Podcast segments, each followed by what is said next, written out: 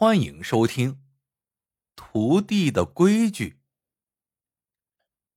宣州城里有一家刘记铁匠铺，铺主名叫刘大柱，他很小气，铺子里的几位伙计受不了了，就都离开了。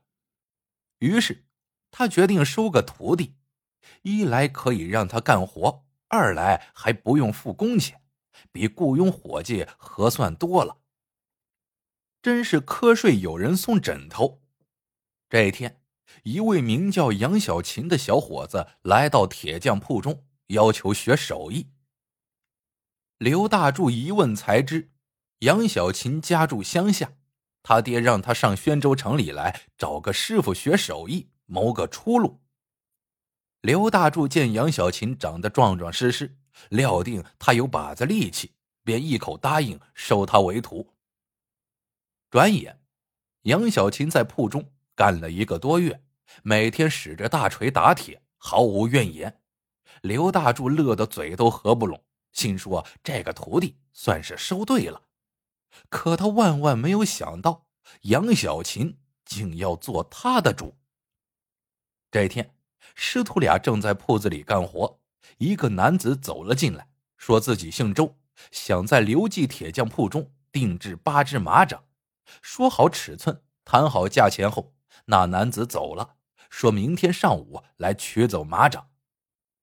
师徒俩打制起马掌来，功夫不大，便打好了六只。这时，刘大柱放下铁锤，在一堆铁料中仔细翻找起来。不一会儿，他找出了两块边角料。刘大柱量了量那两块铁片的大小，满意的说：“行。”就用这两块铁片打制剩下的两只马掌。杨小琴听明白了，边角料留着没用，所以就废物利用。可他们那么小，怎么够用呢？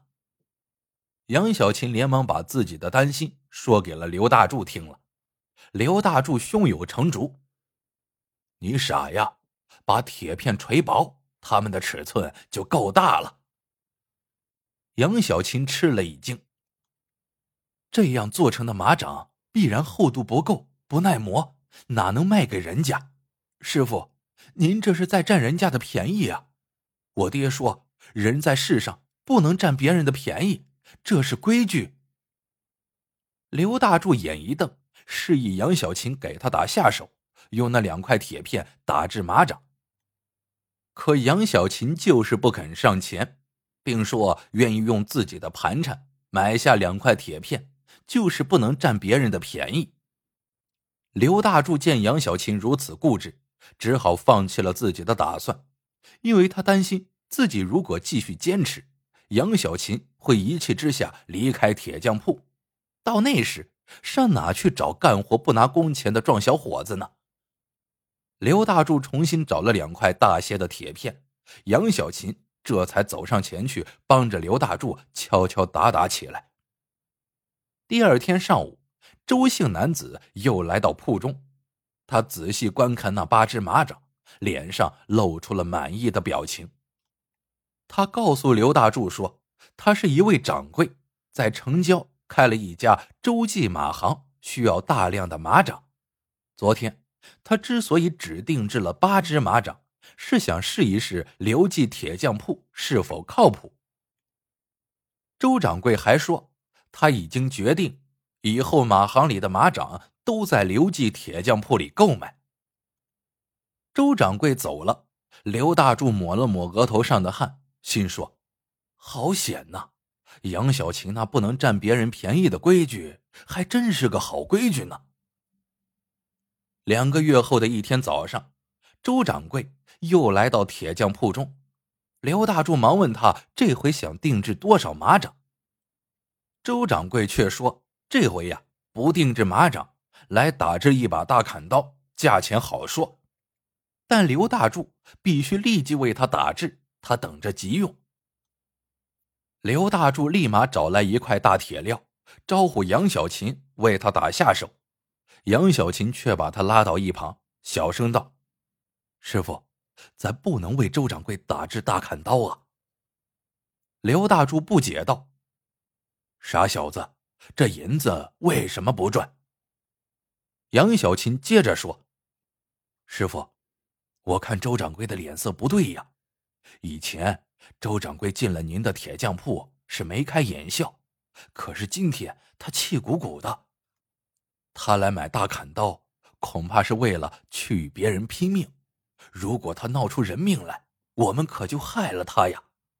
我爹说，人在世上，害人的事情不能做，这是规矩。”刘大柱见杨小琴又说起了规矩，顿时想起上回杨小琴所说的规矩，给他带来了不少的生意，于是觉得再听从一回杨小琴的，倒也不见得是件坏事，于是便拒绝了周掌柜。周掌柜失望的走了。当天晚上，刘大柱正准备关上铁匠铺的大门，周掌柜与另外一位男子闯了进来。双双向刘大柱深施了一礼。刘大柱正在纳闷，周掌柜指着那位男子，激动的说：“大柱，这位是许老板，今天你算是救了我与许老板两条性命呢。”原来，许老板开了一家许记杂货铺，周记马行里的马缰绳都是在许记杂货铺里购买的。昨天。许记杂货铺里的伙计一不留神，竟将几捆已经有些腐朽、准备扔掉的麻绳卖给了周掌柜。不料，昨天夜里，周掌柜有十几匹马挣断了缰绳，不见了踪影。周掌柜连夜找许老板理论，许老板却说他的杂货铺根本不可能卖出腐朽的麻绳。两人言语不和，大吵一架，不欢而散。周掌柜越想越生气，一夜未眠。今天一早，他竟然恶向胆边生，于是匆匆赶到刘记铁匠铺，想打制一把大砍刀劈死许老板。不料刘大柱竟然不肯为他打制砍刀。回到马行后，周掌柜的气慢慢消了。这时，许老板忽然走了进来，告诉了他一件事情：今天上午。许老板一觉醒来，想起了昨天晚上与周掌柜吵的那一架，觉得可能事出有因，于是，在自家的杂货铺里查了起来。这一查，便发现伙计误将那几捆有些腐朽的麻绳卖给了周掌柜。许老板连忙领着伙计出城四下里找起马来，并终于在一片树林里发现了那十匹正在吃草的马。然后将马牵到了周掌柜的马行。周掌柜十分感动，后怕似的将他今天早上去买大砍刀一事说给许老板听。许老板大吃一惊，接着两人一起来到了刘记铁匠铺，感谢刘大柱。刘大柱也很后怕。周掌柜，如果我为你打制了砍刀，出了人命官司，不仅你要偿命，我呀。肯定也会被官府追究。说到底，是杨小琴的规矩救了我们三个呀。半个月后的一天，周掌柜再次来到刘记铁匠铺，与刘大柱一阵嘀咕，然后刘大柱冲着杨小琴说出了一番话来。原来，许老板有个独生闺女，还未嫁人，许老板正要给她找婆家。那天。许老板见杨小琴长得壮实，人也实在，并且有规矩，就产生了将闺女许配给杨小琴的想法。于是他请周掌柜刘大柱做媒说和。听完刘大柱的话，杨小琴抓了抓头皮，说：“他找媳妇有个规矩，那就是不管对方美丑贫富，但一定要对脾气合心意。”从次日开始。一位年轻的姑娘经常来到刘记铁匠铺里购买火钳、锅铲之类的小铁器。一个月后的一天，刘大柱问杨小琴：“那位姑娘便是许老板的闺女，她对不对你的脾气呀？合不合你的心意？”杨小琴红了脸。半年后，杨小琴与许老板的闺女成了亲。并去许记杂货铺当起了少掌柜，刘大柱重新收了两位徒弟，两位徒弟来到铺子里的头一天，刘大柱便一脸郑重道：“你们的师兄为咱们的铁匠铺立了三条规矩。